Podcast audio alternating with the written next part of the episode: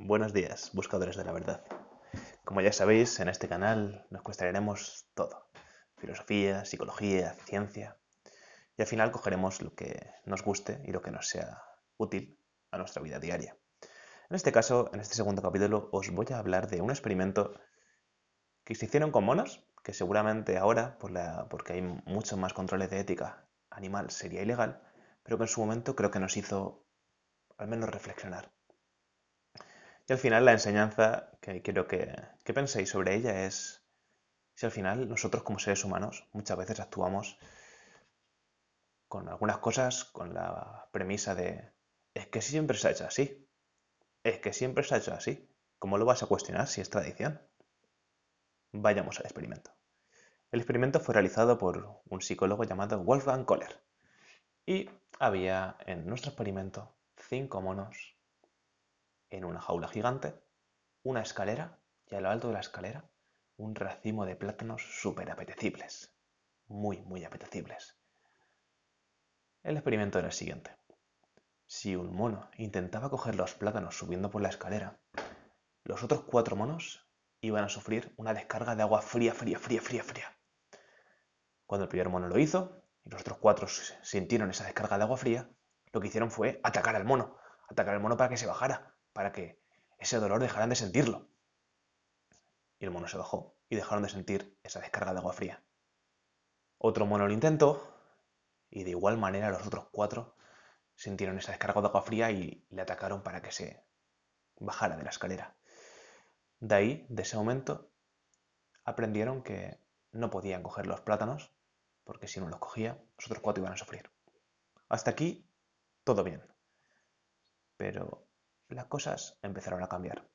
Digamos que ahora mismo había en la, en la jaula cinco monos sufridores. Bueno, pues quitaron a un mono sufridor y metieron a un mono feliz. Un mono que nunca había sufrido esa descarga de agua fría. Y cuando entró, lo primero que hizo, claro, fue subir a por esos plátanos súper apetecibles. En cuanto empezó a subir, los otros cuatro monos lo atacaron, lo atacaron, lo atacaron, y al final pues, se bajó y no volvió a intentarlo nunca más. El experimento siguió y cambiaron a otro mono sufridor que sí habría sufrido la descarga y metieron a otro mono feliz que también lo intentó. Y cuando lo intentó, hasta el otro mono feliz que nunca había sufrido descarga de agua fría también le atacó.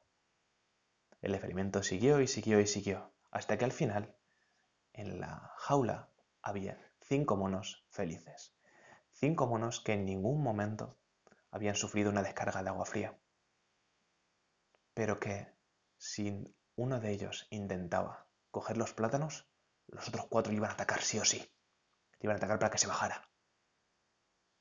Supongo que si a alguno de esos monos le hubiéramos preguntado por qué, hubiera respondido algo así como, porque siempre se ha hecho así. Porque siempre, desde siempre se atacaba al mono que cogía los plátanos. Estos monos no sabían por qué se hacía, pero aún así lo hacían este es el experimento al completo y me parece bastante interesante. Sobre todo, como siempre, ¿qué podéis sacar de esto y, y qué realidad os cuestionáis? Que aún tenemos el peso de la tradición. Por ejemplo, algo que para mí ha sido bastante relevante entenderlo fue cómo durante siglos el papel de la mujer ha sido completamente relegado a todos los niveles. Por ejemplo, no había mujeres científicas, no había mujeres prácticamente trabajadoras. Y si hubieras preguntado a alguien de esa época, la respuesta hubiera sido, porque siempre se ha hecho así, porque siempre la mujer trabaja en casa y el hombre es el que crea la ciencia. Y si hay una mujer que hace ciencia, se le calla. Y como mucho decimos que es el marido el que la ha hecho. Y esta, esta tradición son muchísimos años. Este porque siempre se ha hecho así. Creo que, al igual que nos cuestionamos esto y creo de mi punto de vista que hemos mejorado muchísimo en ese sentido, que aún nos queda camino por hacer, por supuesto. Creo que aún hay cosas que todavía seguimos con el peso de es que siempre se ha hecho así. ¿Vosotros? ¿Cuáles creéis que son? ¿Tenéis algún ejemplo de algún peso de tradición que creéis que ya no tiene mucho sentido? Hasta aquí el episodio de hoy. Espero que os haya gustado y compartirlo si queréis. Si tenéis alguna duda, no dudéis en comentarla. Un abrazo a todos.